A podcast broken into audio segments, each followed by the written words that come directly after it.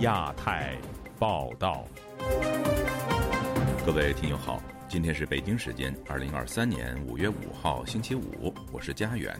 这次亚太报道的主要内容包括：北京科技大学退休教师陈兆志遭当局追加起诉，取保申请至今无果；仍被羁押的香港支联会前副主席邹幸彤获得韩国光州人权奖。西藏多地要求家长签署承诺书，送藏族子女进入寄宿制学校就读。中国一季度上市企业亏损严重，钢铁行业销售额下滑七成。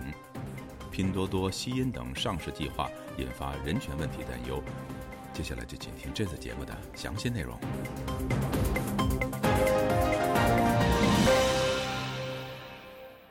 涉嫌寻衅滋事的北京科技大学退休教师陈兆志被当局追加起诉，案件定于下周再度审理。律师要求当局准许患有严重脑退化的陈兆志取保候审，但至今没有结果。请听记者高峰的报道。已在北京海淀看守所遭羁押超过三年的陈兆志，五月九日将再度上庭。一名关注事件但为了保障自身安全。不愿公开姓名的法律界人士澄清，当局不是重审案件，而是针对陈肇志追加指控。他举例加以解释。现在起诉张三偷了一千块钱的东西，起诉完了以后呢，发现他又偷了两千，那么对这两千块钱道歉了，要要要追加起诉，罪名没变，仍然是寻衅滋事，但是追加了一些行为，新的寻衅滋事的行为，就是他以前做过的事情，又又又在又在开庭审这两千块钱到底是。应该不应该定罪？公开资料显示，陈肇志在二零一九年中国前总理李鹏逝世后，曾在八宝山革命公墓门前向领导人车队高呼“打倒李鹏，李鹏是刽子手”，并当场被抓捕。二零二零年二月，陈肇志被指转发新冠疫情有关讯息和视频，包括发表“武汉病毒是中共病毒”等言论。再度失去自由，已年过七十的陈兆志患有严重脑退化，沟通以及行动都有困难。近期，律师要求当局让他取保候审，但至今没有下文。接受采访的法律界人士表示，以陈兆志的病情，根本不宜留在看守所，但无奈在中国要成功取保难比登天。沟通确实有时候有些困难，说话呀确实没有逻辑性，看点三倒四的。根据中国的这个司法状况的话，这个取保候审很很少被批准。从辩护人的角度，从亲属的角度，认为是可以取保候审。在司法机关的跟律师啊，包括跟家属的标准不一样。你比如说河南省有一个案件，当事人都快死了，但是仍然不给他取保，而且最后死在这个看守所中，并不是说符合一定的标准就一定给取保。记录武汉疫情的公民记者方边，从被捕到获释，一直是舆论关注的焦点。一名基于安全考量要求匿名的知情人士认为，陈肇志理应获得同等尊重。任何一个公民都有权利关注疫情，根本就不构成犯罪。这就是他们的共同点，都关注疫情。陈老师年纪太大了，身体状况越来越差，被抓的时候就有多种疾病，高血压、动脉硬化、老年痴呆症。按道理说，他都不应该承担法律责任。他有老年痴呆症，并且有医生证明。我们现在应该更多的关注陈老师，让他尽早出狱。除了是大学退休教师，陈肇志也自称是发明人。他曾连同一百多名中国发明人和科技界人士。联署中国全国人大，敦促保护技术发明和知识产权。自由亚洲电台记者高峰香港报道。致力于推广民主化运动精神和关注民主人权的韩国五幺八纪念基金会宣布，正在被囚禁的香港前支联会副主席邹信同为今年的光州人权奖得主。邹信同的未婚夫维权人士野渡表示。授予邹幸同该奖项，证明对人权与自由的捍卫是全世界所有正常国家、正常社会都认同的价值观。请听记者陈子飞的报道。韩国五一八纪念基金会周三宣布，香港前支联会副主席周信彤为二零二三光州人权奖的得主。光州人权奖评审委员会赞扬他一直协助因为反抗政府受到不公平、不公正待遇的人权捍卫者。他作为良心犯，继续与压迫港人的制度进行艰苦的斗争。他对香港人来说是勇气和希望的象征。委员会表示，周信彤主持悼念一九八九年天安门。遇难者的烛光晚会，港府却以威胁国家安全为理由把他扣押，并表示国安法在二零二零年生效以来，一直是打压香港言论自由和公民社会的手段，对香港的未来感到悲观。但是人民不会忘记港人在过去为民主自由不顾一切而战的意志。希望透过人权奖向港府和香港人转达国际社会对香港的声援。周信彤的未婚夫野渡对本台表示感谢基金会，又说周信彤获奖证明对人权自由的捍卫是全世界所有正常国家、正常社会都认同的价值观。天安门母亲发言人尤维杰表示，周信彤得奖显示国际社会对。对他在人权贡献的肯定，也感谢支联会多年来对天安门遇难者家属的协助。作为天安门母亲群体的一名难属，我是看到了香港支联会对平反六四惨案，呃，遇难者亲属能够得到公平正义，做出了很多努力和支持。我很感谢香港支联会。这么多年对我们的支持和谴责六四惨案的所做出的努力。六四学生领袖王丹表示，周信同不仅在悼念六四事件的立场坚定，在国安法实施后还能保持勇气，在法庭抗辩，赞扬他获奖是实至名归。国安法实施以后，还能够继续坚持自己的立场，继续保持一个非常坚定的一个反抗的姿态。周庆彤他身上体现出的这种勇气是非常难得的。一个社会的进步需要有更多的这样的孤勇者。给他这个奖，不仅是对他本人应该有的表彰，同时也是一种鼓励的作用。希望能有更多的人像周庆彤一样，哪怕是在黑暗中，还能够继续保持住自己的勇气。这个奖当然会鼓舞和激励到香港的抗争者。黄丹相信，中共和港府不会因为周星彤获奖，停止对香港良心犯的打压。但这个奖的意义显示国际社会对香港的关注和支持。香港民主派前议员许之峰对周信彤获奖感到鼓舞。他认为国际社会没有忘记香港。香港人包括周信彤过往付出咗嘅，香港人包括周信彤过往所付出的勇气和承担是不会白费。我们在海外有很深的感受，实际上是影响了人心。各国的人民会记得香港人是热爱民主，愿意做出很大的承担和付出很多，包括个人的牺牲和自由。会记得香港人有这份勇气。这个奖是确认了港人为民主自由的努力。许志峰希望国际社会能继续关注国安法和相关案件审理情况，保持对港人的各种支援。就亚洲电台记者陈子飞报道。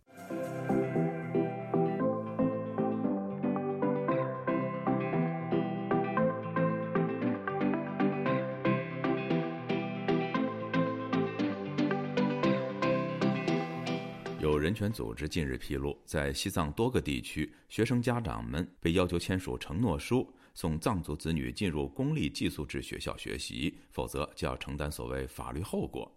此外，当地多所藏文中小学近期也实行了以汉语授课的教育模式。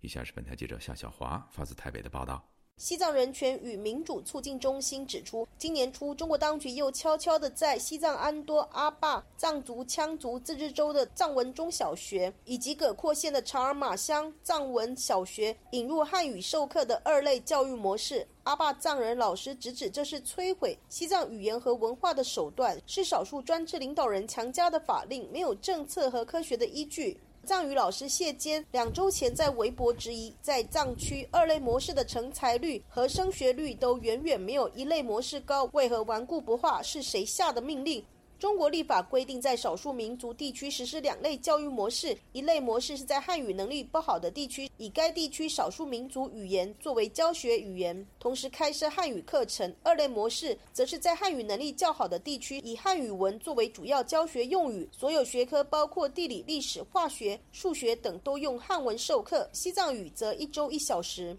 自由亚洲电台采访台湾国立师范大学课程与教学研究所博士卢慧娟，她表示，教育学里早有很多的研究，以母语授课才能增强理解力。她说，教学语言尽量用学生能够完全理解的语言，第一优先的当然是他从小到大的母语嘛。对藏人来讲，他的母语是藏语。用多元文化教育的观点，为西藏小孩设计的题目，你就要跟他的生活有关啊，牦牛啊。他吃的糌粑等等，用这个来来举例，那你不会说用客家汤圆来为西藏民族的小孩举例？硕士论文研究西藏流亡教育的卢慧娟，曾经到印度的西藏难民儿童学校听课，当数学老师以英文讲到：“我跟五个朋友握手，每个人握几次？”这类简单的问题，藏族小孩眼神迷茫，听不懂。下课后，他征求藏文老师能否让他用中文教学，因为这些翻越喜马拉雅山流亡到印度的藏族学童大都在家乡受过中文教育。结果他才以中文改讲数学课十分钟，学生反应都会。这就是语言作为教学手段和沟通工具的原则。二零二零年，西藏作家萨乌奇就在网上发公开信，揭露在阿坝成功的藏语一类模式可能会被以行政干预改回二类。专家学者以及教师家长从儿童发展规律、教育科学、宪法学、民族团结等角度据理力争。二零二零年，阿坝州通过微信民调，百分之九十七的人选择一类教育模式。一九九一年公布的中国官方统计数据，西藏学生在以母语授课的科目中表现更好。萨乌奇遭到拘留后被判入狱四年多，该措施当时一度喊卡。卢慧娟指出，中国政府从逐步加重到全面改用中文上课，这并非站在学生最佳学习利益和学习成效去考量。此外，西藏人权与民主促进中心指出，在西藏甘孜藏族自治州杂曲卡县地区，所有藏人私立学校都已经被勒令关闭。孩子们在去年四月之前就读于中文寄宿学校。今年年初，在杰古多玉树藏族自治州杂多县当地学校和县政府已经发布了类似的通知，要求该县所有家长在二零一七年至二零二三年期间将学龄儿童送入公立学校，否则学生将失去所有教育的福利，并将根据。教育法规起诉这些家长。自由亚洲电台记者谢小华台北报道。中国 A 股上市公司一季度业绩显示，今年头三个月共有一千一百六十三家 A 股上市公司亏损，亏损企业数量以及占比均高于去年同期，创近五年最高值。另外，大部分龙头企业财报一季度净利润下滑，其中钢铁行业销售业绩下滑超过七成，更有多家企业出现亏损。详情，请听记者古婷的报道。虽然中国已解除疫情风控措施，但是企业利润持续下滑。据证券时报数据宝统计，今年一季度 A 股非金融上市公司累计实现营业收入十四点七五万亿，同比增长百分之三点二二，实现净利润七千七百二十三点七三亿元，同比下滑了百分之五点八二。统计显示，一季度共有一千一百六十三家 A 股上市公司亏损。一季度申万三十一个一级行业中，电子、建筑材料、钢铁行业净利润同比下滑幅度超过百分之五十。关注中国市场环境的时事评论人士宋阳本周四接受本台采访时说：“上述行业出现亏损是受到疫情三年的风控措施影响，亦有政治因素。”他说。疫情嘛，大都是一些人为的因素、政治因素驱使的。嗯，你看人类历史上哪个病毒会造成把人关在家里三年？你那种所谓的市场经济，实际上讲白了就是官僚制，他是缺钱的，关起门来自己玩。那你现在表面上这这套你市场经济的这套东西，你就玩不转了不？截止二零二二年十一月三十日，中国境内股票市场共有上市公司五千零一十九家。据报，十一家上市公司一季度亏损金额均超过十亿元。中国东航和中国国航一季度分别亏损三十八点零三亿和二十九点二六亿元，此乃 A 股上市公司中亏损居前的企业。加上南方航空净亏损十八点九八亿，中国三大航空公司一季度亏损合计八十六点二七亿元。随着房地产市场疲软，开发商少建或停建新楼，汽车滞销，导致钢铁需求量大减。中国钢铁行业业绩，最新数据显示，一季度钢铁业盈利较去年同期下滑百分之七十点五六。更有多家企业出现亏损，其中中国最大的钢铁联合企业宝钢股份一季度业绩出现营收和净利双降，净利润十八点四五亿元，同比下降百分之五十点五六。中国国家铁路集团财报披露，今年一季度净利润亏损一百六十三亿元，而去年同期亏损四百六十亿元。唐山钢铁业内人士彭淮南对本台说。居民消费意愿不足，直接影响汽车销量，从而减少对钢材的需求。他说，钢企产能过剩已经导致去年的利润减少七成。汽车也是一个产业呀，如果车现在是这个情况的话，估计麻烦。主要是钢铁，钢铁业两大去向嘛，一个房地产，一个汽车嘛，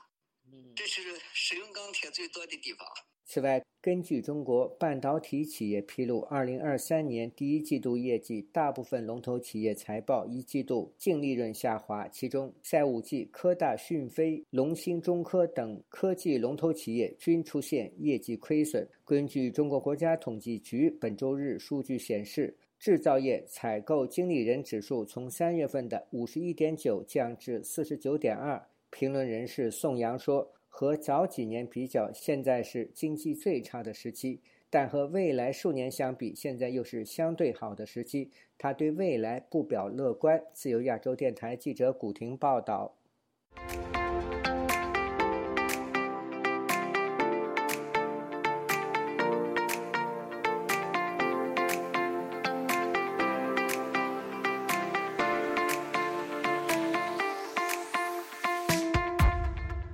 随着中国电商西恩和美版拼多多抢占美国市场，其产业链中是否存在新疆强迫劳工问题，也再度引发美国立法者们的担忧。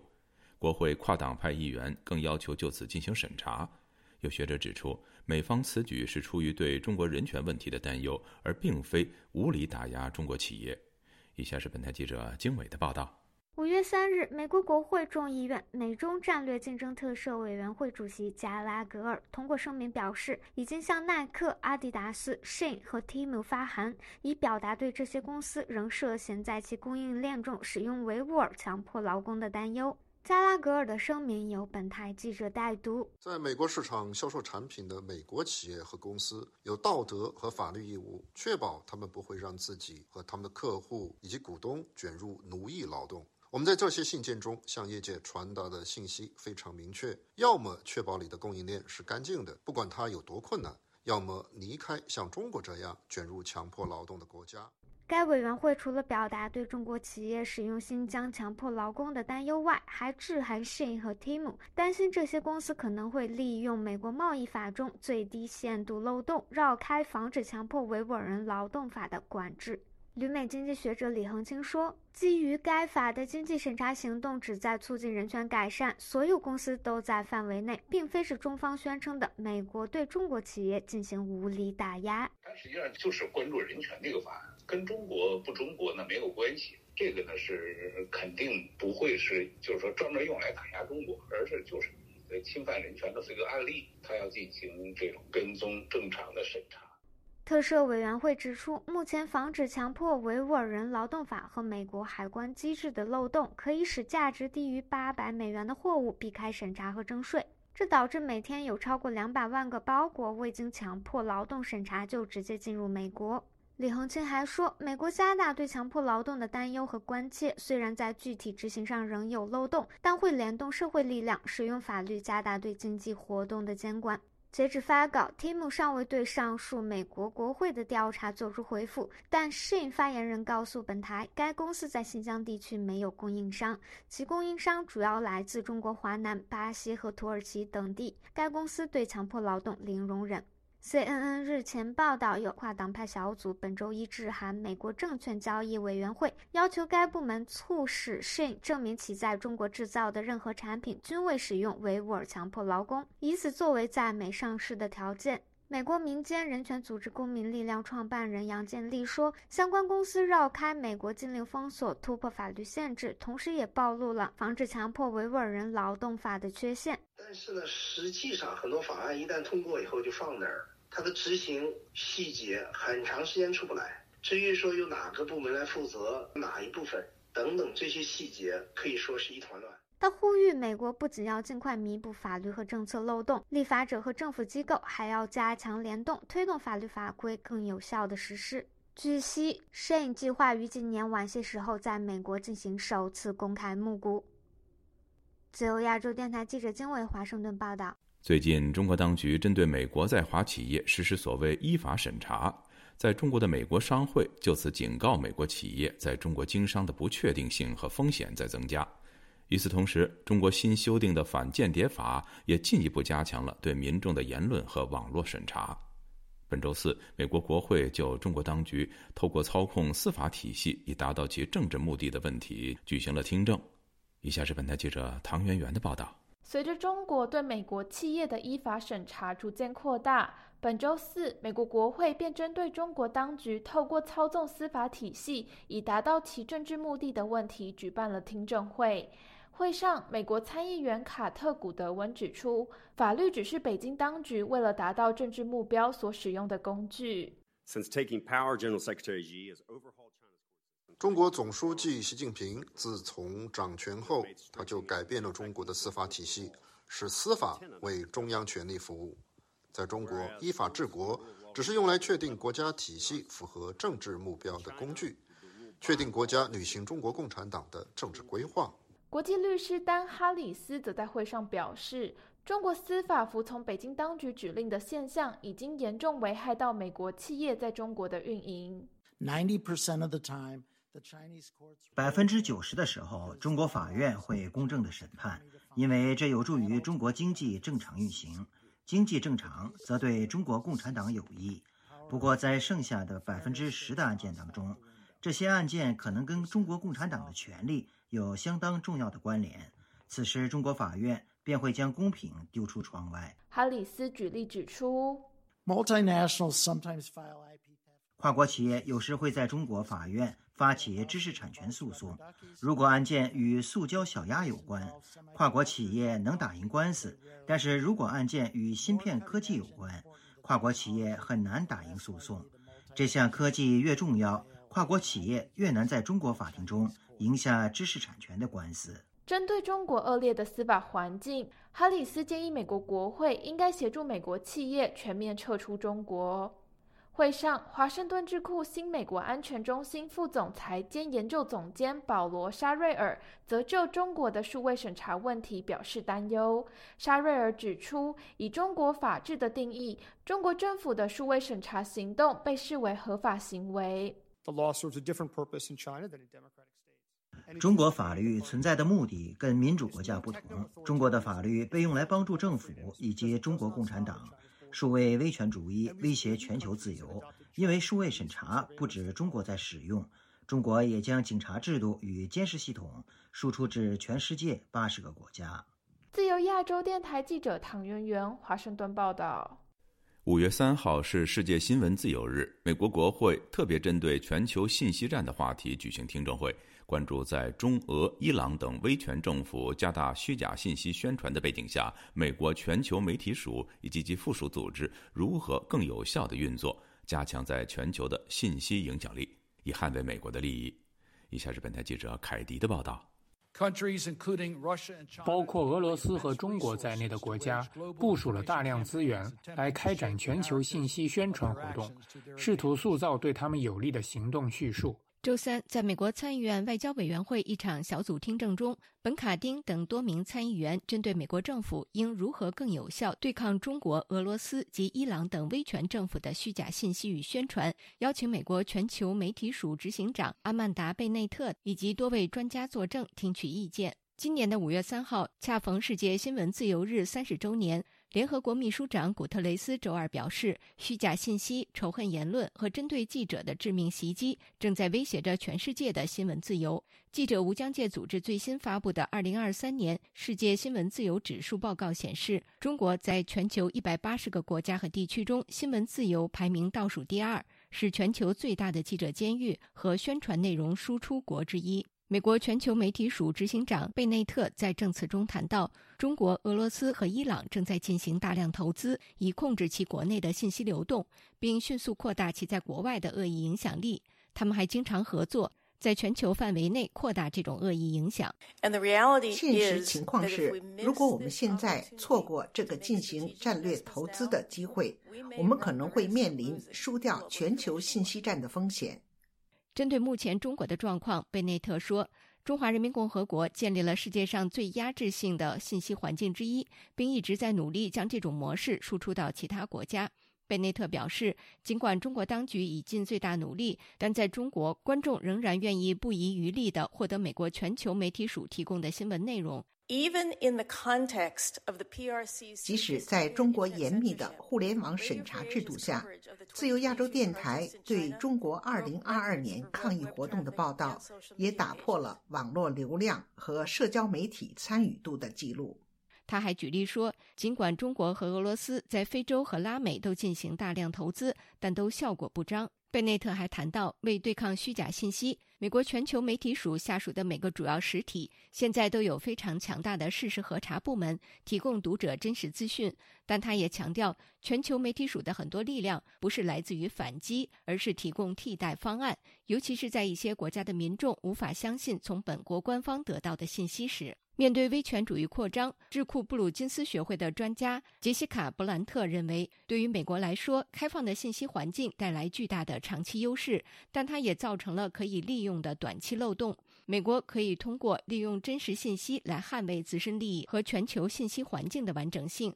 从而掌握主动权。而要做到这一点，华盛顿可以开展协调一致的行动，以扎实和真实的信息来揭露独裁统治者的失败和虚假承诺。以上是自由亚洲电台记者凯迪华盛顿报道。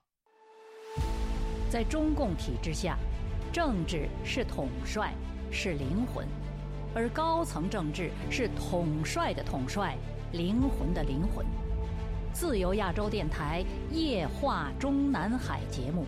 为您关注中共高层人事动向和派系分野。探讨人事异动及权力分配如何影响未来政策走向。